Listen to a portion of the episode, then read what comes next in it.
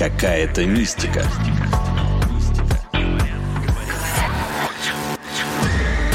Подкаст про городские легенды, истории, байки и мифы.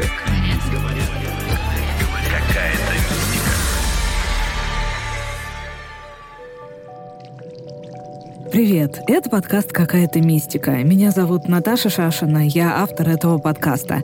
И это не совсем стандартный выпуск. Сегодня это будет разговор в студии с одним очень интересным гостем о том, что происходит глубоко под нашими ногами. Как попасть в подземные реки и каких особенных животных можно там встретить. Могли бы там жить черепашки-ниндзя и есть ли там крысы. Почему реку, которая раньше текла в центре Москвы, заключили в трубу? И можно ли под землей увидеть какие-то неожиданные мистические вещи? И со мной сегодня в студии журналист Полина Панина. Привет, Полин. Всем привет. И, наверное, самый известный московский диггер и специалист по всему, что связано с подземной Москвой, Данил Давыдов. Данил, спасибо тебе большое, что ты сегодня к нам пришел. Спасибо, что зовете. Я всегда готов прийти. А вот мне всегда было интересно, правда ли, что через обычный канализационный люк можно спуститься в настоящую подземную реку? Конечно, если знать, где этот люк и куда там идти дальше? Ну, скажем так, что не все э, люки ведут в подземные реки и вообще в какие-то подземные проходимые сооружения, где можно пройти в полный рост. Но, тем не менее, в подземные реки ведут именно люки. А вообще, если мы посмотрим городские колодцы смотровые, откроем их, мы увидим, что процентов 15 колодцев давно уже не эксплуатируются. То есть крышки на поверхности остались, и даже небольшое углубление колодца может быть, но снизу оно засыпано грунтом, потому что когда-то были какие-то старые дренажи, коммуникации, эксплуатации, их вывели из эксплуатации, а когда дорожники перекладывают асфальтобетонное покрытие, они вынуждены сохранять эти колодцы, они же их не открывают, они не знают, к чему относятся эти смотровые колодцы, они обязаны их сохранить. И таким образом, когда городские унитарные предприятия уже переложили свои коммуникации, колодцы пока остались по халатности, и вот из-за несогласованности дорожных служб и инженерных предприятий недействующие колодцы до сих пор остаются и мешают москвичам жить. Подожди, а если провалиться в такой недействующий колодец, то ты там будешь сидеть как молодец и не вылезешь? Там же нет выхода. Ну, как правило, это не очень глубокие колодцы. Ну, хотя бывает, конечно, и глубокие, там и 3, и 4, и 5 метров. А снизу уже там вентили на трубах или, может быть, старая какая-то электрощитовая, если мы говорим о силовых коммуникациях, где электрические кабели идут. Ну, вот что-то вывели из эксплуатации, а вот эти помещения и колодцы в них сохранились. А бывает, что и колодцев нету. Все уже сверху асфальт, а под землей, под проезжей частью или пешеходной зоной находятся старые необслуживаемые помещения, которые могут быть вскрыты только при проведении дорожных работ или прокладки коммуникаций. Экскаватор раскопал их, и тут вдруг выяснилось, оказывается, под землей это пустоты,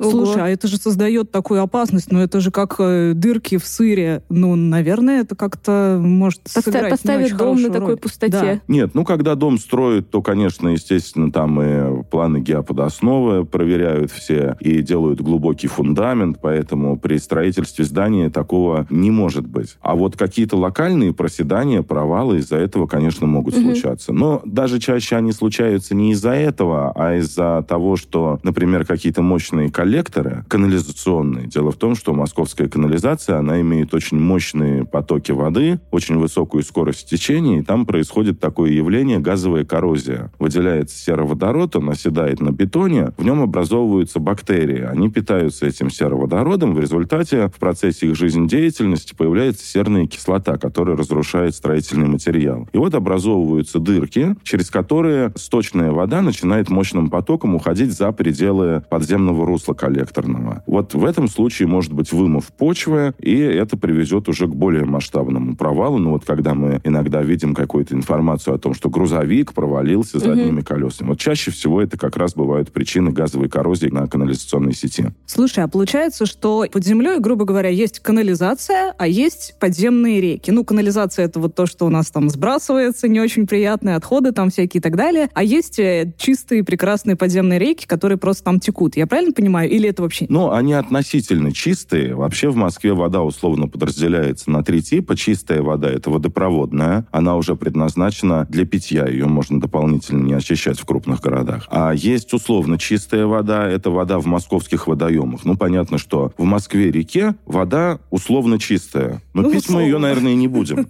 Но, тем а не она менее... купалась, купалась в Москве-реке? Нет, ну, это правильно, естественно. победы в футбольном матче.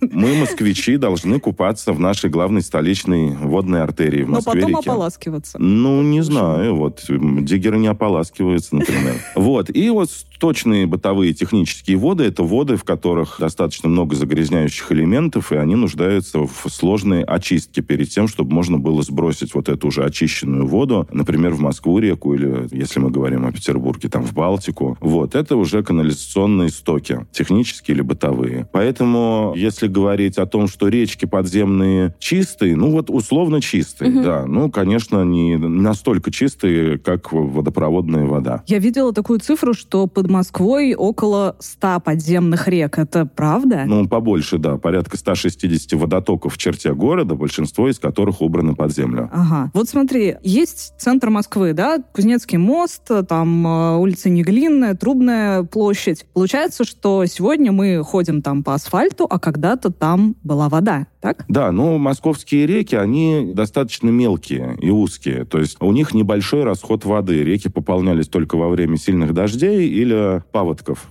весенних. Поэтому Неглинку перегораживали искусственно. И на месте Александровского сада в 1508 году начинается строительство шлюзов для того, чтобы Неглинка была уже более мощной защитой с северо-западной стороны Кремля. А То где Неглинка шла?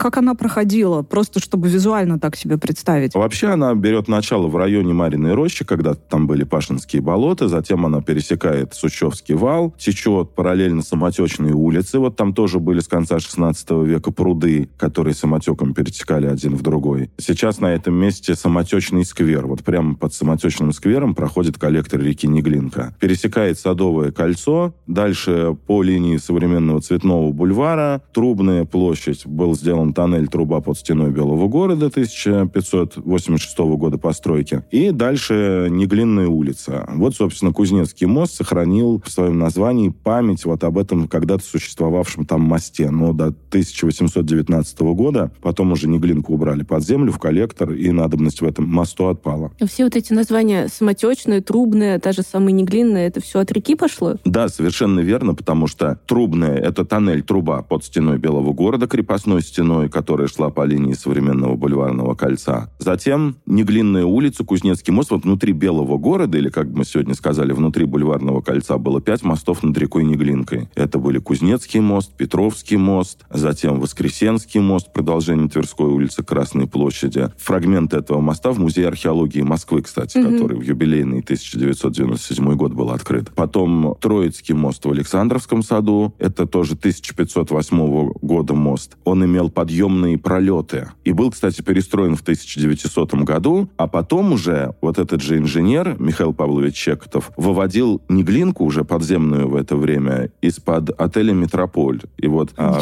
когда идешь по Неглинке, доходишь до участка коллектора, который проектировал тот же мастер, который за 14 лет до этого реконструировал Троицкий мост в Александровском саду. И был Боровицкий мост, но, к сожалению, вот о Боровицком мосте меньше всего информации, информации. Наверняка какие-то фрагменты были обнаружены, ну, может быть, археологические исследования были не своевременны на тот момент. Такое же очень часто бывает, mm-hmm. что идет какое-то строительство, а уж тем более, когда это касается Кремля, и что-то нашли, но исследовать это не своевременно. Раз это не своевременно исследовать, то в новости это не попадает. Поэтому мы часто не знаем о каких-то интересных находках, они просто вот таким образом замалчиваются. Ну, огонь. Пусть полежит нам пока не до этого. А, а что с Неглинкой стало? Почему ее вообще решили запрятать в трубу? А, Неглинка первая речка, которая была убрана под землю. Это было связано с тем, что в Москве еще не было канализации. Неглинка текла через густо заселенные районы. И, как это частенько бывает, в Неглинку сливали все, что можно слить из хлевов, из частных домов. А что ж, других способов-то не было? Ну, а какие другие способы не канализации? Знаю, там в какие-нибудь бочки закатал. И Ведрами выносить, да, да? куда-нибудь ну, за, за Была такая профессия, золотари назывались. Это были обозчики, подрядчики, которые вычищали выгребные ямы в частных домах, но золотарям-то нужно было деньги платить, чтобы они вывезли эту бочку. Так это же центр Москвы, деньги-то должны ну, это быть. сегодня центр Москвы, а, например, в 18 веке это не такой уж центр был, там район, например, Садового кольца и Цветного бульвара. Это, в общем, была уже окраина Москвы. А дальше речка, протекая из пригорода через окраину, текла к самому центру, к Кремлю. Поэтому в 1811 году из-за того, что Неглинка имела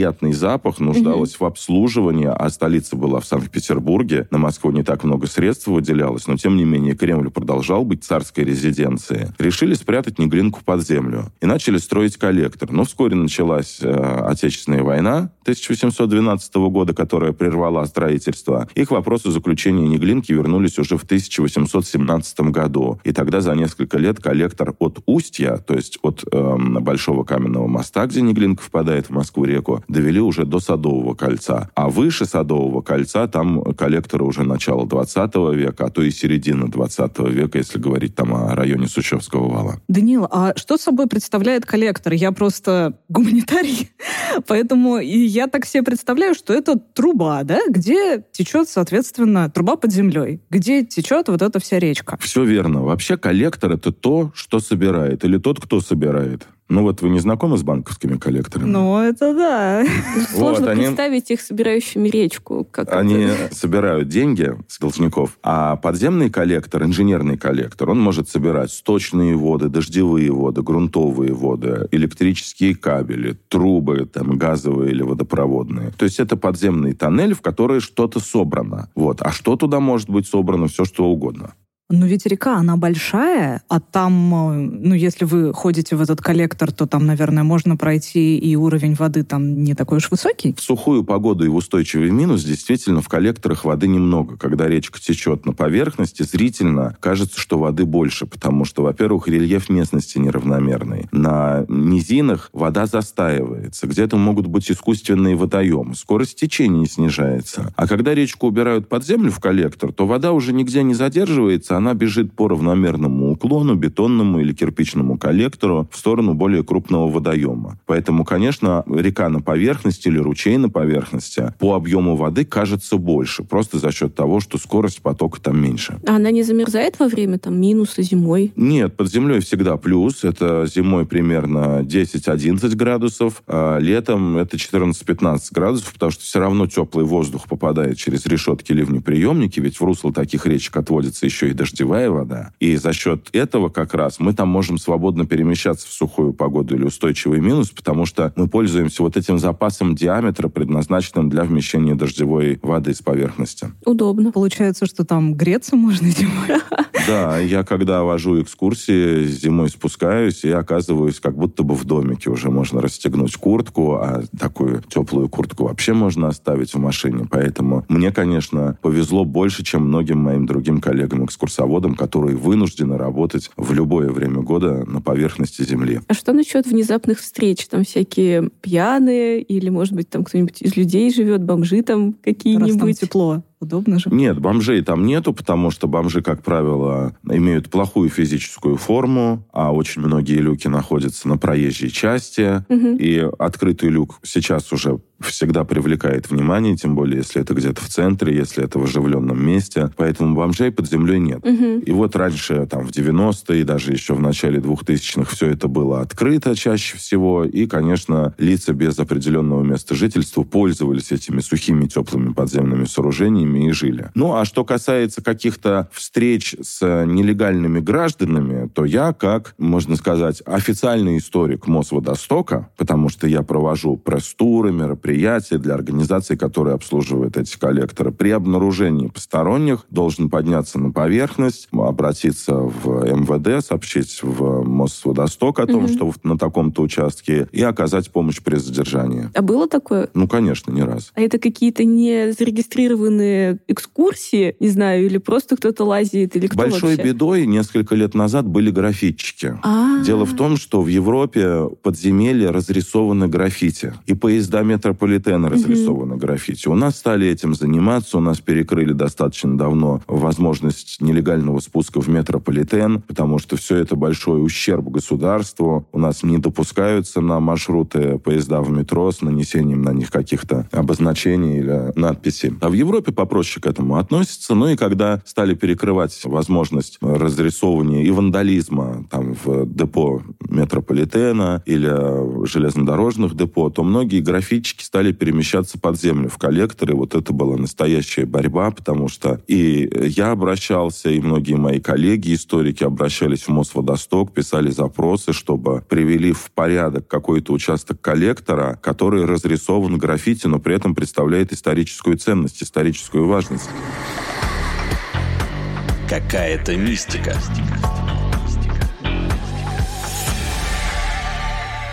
А ведь получается, что некоторые из этих коллекторов должны, по идее, проходить э, под зданиями, ну, связанными с безопасностью, там, не знаю, ФСО, там, Лубянка, еще там что-нибудь. Вот их, наверное, это волновало бы, что там какие-то неизвестные люди могут ходить внизу у них там по трубам, и кто знает, что там подложить или пробраться. через канализацию-то.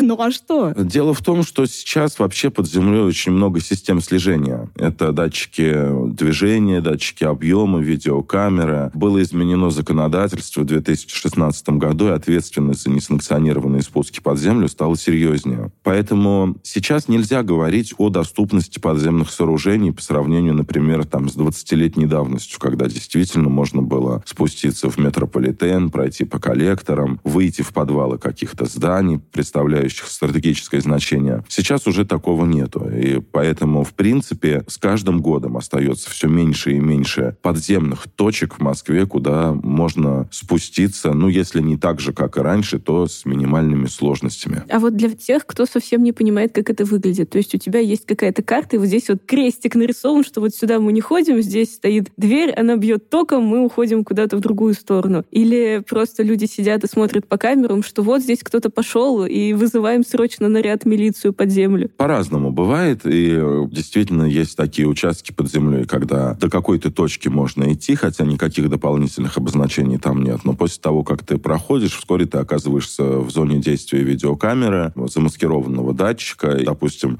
там мы идем по коллектору Пресни, Мгм. спустились туда нелегально. И мы совершили административное правонарушение, за которое нам грозит штраф от 3 до 5 тысяч рублей. Ну, по- пока терпимо. Да, потом мы прошли под территорию Белого дома, а перед территорией Белого дома в коллекторе установлены видеокамеры, и не поняли этого. И мы сразу уже наше нарушение будет квалифицироваться по другой части этой статьи, и штраф может быть от 70 до 200 тысяч рублей. А если у нас был или у нарушителя был привод по первой части этой статьи, где штраф от 3 до 5 тысяч рублей, то уже может быть уголовная ответственность. Дороговато.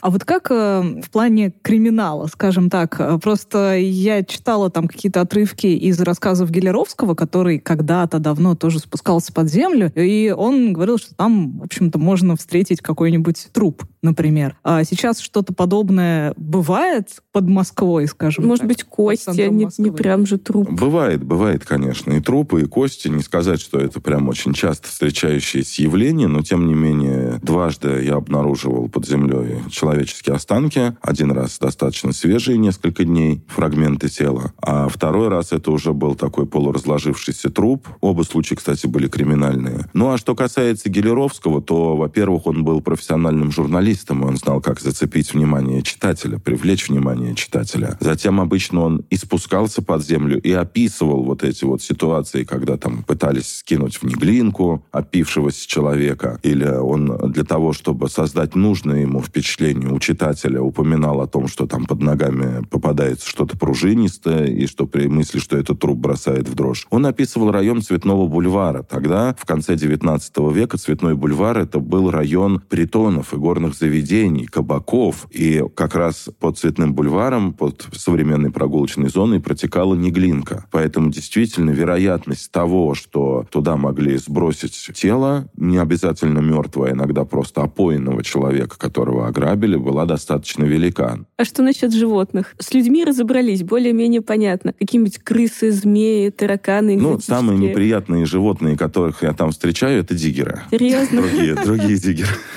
Вот. Да, бывают тараканы, встречаются в основном внутри бульварного кольца. Это Большие. американские тараканы. В природе они бывают до 4,5 сантиметров. У нас под Москвой они, как правило, не превышают размера 3 сантиметров. Все-таки им холодно у нас тут жить. Они были завезены в Москву в конце 18 века с поставками сахарного тростника и попали в район Арбата, потому что там были продовольственные склады. И вот сегодня есть такие улицы, как Поварская, Ножевой переулок, mm-hmm. Скотерный, Столовый, Хлебный, Кисловка. Это где жили кислошники. Вот там были эти склады, попали им мага тараканов, и они выбрали естественную для себя среду обитания. То есть какие-то темные помещения, где тепло и влажно. То есть, ну, как будто бы субтропический климат. Почти как дома. Да, а вообще-то тараканы эти попали на Кубу из э, Южной Африки. Там они живут. И, в принципе, они живут во всех вот странах с субтропическим климатом в дикой природе. Ну, попав к нам, вот они вынуждены жить в коммуникациях, в подвалах, в домах они практически не селятся, только в подземных частях. В центре их довольно много. А крысы? Крысы редко бывают, и то это касается только подземных сооружений, куда может попадать пища. То есть это могут быть переливные канализационные коллектора. Например, идет канализационный коллектор, ну, скажем, диаметром 3 метра. Вот на 2,5 метра он заполнен сточной водой. Мощный поток там или на 2 метра. Угу. Где-то ниже по течению есть сужение этого Мгм. коллектора пропускной способности. И делают перелив в какой-то другой коллектор, часть стоков начинает отводиться. А поскольку в канализации тоже не постоянный уровень воды, когда москвичи собираются на работу или приходят с работы, уровень воды больше, потому что душ, стиральные машинки, на кухне посуду моют. Потом там к 12 часам или к 11 часам утра уровень падает, и ночью происходит такой же спад. И вот эти переливы излишков сточных вод, они остаются сухие в этот момент. И вот там вот крысы живут, потому что очень много пищевых отходов, которые при падении уровня оседают на лоток этого перелива, то есть на дно этого перелива. У меня очень важный вопрос. Черепашки-ниндзя могли бы жить в московском метро? Ну, вообще-то черепашки-ниндзя живут в канализации, и причем в американской канализации. Я знаком с ними лично, у меня есть даже фотографии, я вам Так-так. могу скинуть, где Очень, я да, фотографировал надо. с ними. Но сейчас сложности, и к нам они не могут приехать из Америки. Все-таки визу не дают. Ну, конечно, да. Потому что вообще к этому очень достаточно серьезно-то относятся, потому что они тоже известны как подземные жители, и с какими целями они могут посетить Москву сейчас. Мы не знаем. Поэтому, конечно, вот таким ярким подземным исследователям, подземным жителям часто не дают просто визы для того, чтобы можно было поехать за рубеж. Кстати, с ними же была еще и крыса-мутант, ну, Сплинтер. Сплинтер, вот где Сплинтер, Сплинтер да. может жить, мы Вот с- выяснили. со Сплинтером я не знаком, а с черепашками знаком. Какая-то мистика.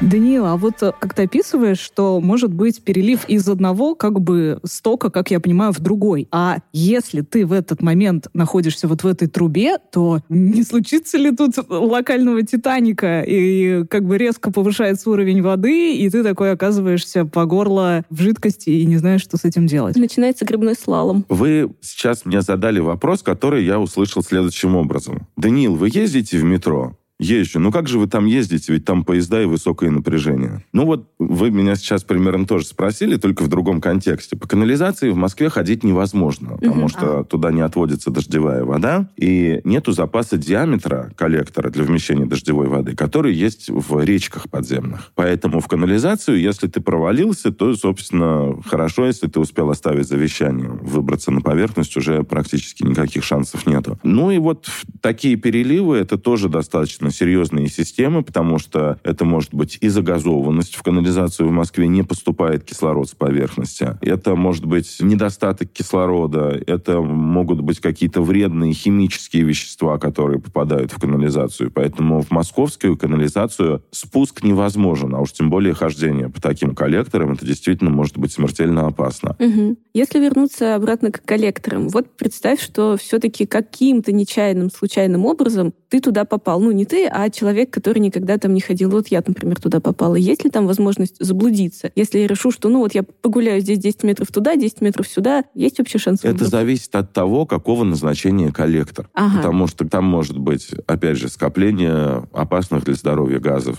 метана, сероводорода, СО2. Может быть, недостаток кислорода. Делаешь два вдоха и теряешь сознание. Но в общем и целом, если говорить, например, о коллекторе речки, то, конечно, там можно находиться совершенно безопасно, свободно, при условии, что с поверхности Земли не приходит дождевая вода. Вот, например, угу. в дождливую погоду категорически нельзя спускаться в речки, потому что трудно спрогнозировать силу дождя. В Москве пространство в основном покрыто асфальтобетонным покрытием, вода не может впитываться естественным образом в почву, и поэтому достаточно быстро наполняет коллектор. Увеличивается скорость потока, подъем уровня там на 30-40 сантиметров может полностью заблокировать под землей, то есть поток будет идти такой силы, что справиться с ним будет невозможно. Но, опять же, там вот если оказаться посреди леса, сразу я заблужусь или не сразу? через 5 ну, как повезет. А дикие звери не разорвут? Могут, но вероятность невелика. А вы в такие дни отменяете просто экскурсии? Да, конечно, конечно. Любая дождевая вероятность отменяет спуски под землю. А есть какие-то там, э, ну, запреты, каким людям точно не стоит идти под землю, например, на экскурсию? Ну, я имею в виду по возрасту, просто там, ну, будет по очень... физической форме, будет, Да, будет очень сложно там спуститься, например, не знаю, беременным женщинам или что-то. А под землю нежелательно спускаться лицам, у которых есть ограничения к физическим нагрузкам медицинские. Потому что даже если вдруг под землей начинается паническая атака, а бывает такое, как правило, это происходит очень быстро. И когда я спускаю группу под землю, я еще несколько минут ввожу в курс дела и смотрю, кто как себя чувствует. Если меня что-то настораживает, я спрашиваю, все ли с вами нормально, все ли с вами хорошо. И бывает иногда такое, что говорит, вы знаете, мне очень некомфортно, помогите мне, пожалуйста, подняться на поверхность. Ну, сразу понятно, все, это не наш клиент. Хорошо, это что это... Клаустрофобия, да? Клаустрофобия, паническая атака. Разные причины могут быть. Поэтому всегда, когда мы спускаемся с группой, мы просто стоим под колодцем. Я уже начинаю рассказывать, проводить экскурсию, но при этом основная моя задача — это посмотреть, со всеми ли все хорошо. Ну и бывает такое, что приходят люди, например, с увечьями, и это всегда сложность, и я оказываюсь в очень такой ситуации неприятной, когда я должен отказать человеку в спуске под землю, но, тем не менее, постараться сделать это каким-то образом, чтобы не обидеть его, потому что кто-то чувствует себя физически хорошо и считает, что там увечья не причинит ему неудобств. Но на самом деле, если произойдет какая-то экстремальная ситуация, то это может стать серьезной проблемой. Поэтому лучше, конечно, приходить здоровым и веселым. А бывают экстремальные ситуации, и, ну, вот у нас Подкаст называется «Какая-то мистика». Встречался ли ты с чем-то, что тебя самого пугало? Ну, конечно. Не так давно я проводил экскурсию под землей, буквально несколько месяцев назад. И один из участников группы у меня поскользнулся и не может встать. Боже мой, что делать? Он был со своей дамой сердца, я их оставил дожидаться нас, сам вывел группу, а выводить нужно было там, ну, километр нужно было мне вывести группу, поднялся на поверхность, поймал сеть, позвал на помощь своих коллег. Мы эвакуировали пострадавшего, и когда его уже увезли на скорой, вечером мне его девушка позвонила и сказала, что перелом шейки бедра. Вот на ровном месте Ничего буквально. Себе. То есть с такой же вероятностью человек мог поскользнуться, споткнуться на поверхности. Ну вот это произошло на экскурсии. И, конечно, я как экскурсовод всегда чувствую ответственность, потому что, ну, сложились так обстоятельства, но все равно это произошло именно вот в те два часа, когда я отвечаю за сохранность своего клиента. Вот. Но, насколько я знаю, сейчас уже этот мужчина выздоровел и заново, как он пишет, учится ходить. Ну а никакой мистики под землей нет? Я не сталкивался, но я бы не стал отрицать то, что мистики нету, потому что в любом случае мистика происходит там, где происходили какие-то яркие энергетические события. И вот точно так же, как если там происходит яркая вспышка, ну, например, фотовспышка, то мы закрываем глаза, а у нас перед глазами еще остается вот это вот пятно, то есть сетчатка глаза ослеплена. И вот точно так же яркое энергетическое событие, произошедшее в подземном, наземном, подземного сооружения, оно оставляет вот эту вспышку энергетическую, которую мы с вами можем почувствовать или увидеть при каких-то обстоятельствах спустя иногда очень длительное время. И чем ярче были эмоции во время э, совершения этого события, тем ярче может остаться вот эта фантомная память, вот эта вспышка. Поэтому, ну, вот во время съемок под землей у меня один раз была такая интересная история. Оператор меня снимает, я стою на фоне коллектора, все хорошо. И когда я уже отсматривала материал, я увидел, что в какой-то момент за моей спиной появляется что-то вроде дождика. То есть это совершенно явный предмет, вот как новогодний дождик, который откуда-то из угла, из темноты, из-за кадра выплывает, поднимается на уровень моей головы, чуть сзади вот как-то плавает вправо-влево, и потом уплывает в коллектор. То есть это не было воздушным потоком. Мы находились довольно долго под землей. Под землей в коллекторе высокая влажность. Я понимаю, что там, допустим, оператор снимал бы, как я спускаюсь через колодец, и вдруг там еще вот дождик пролетел. Но это хоть можно как-то объяснить. И это явление я до сих пор не могу объяснить, но тем не менее подтверждение этому есть в видеоматериале. А ты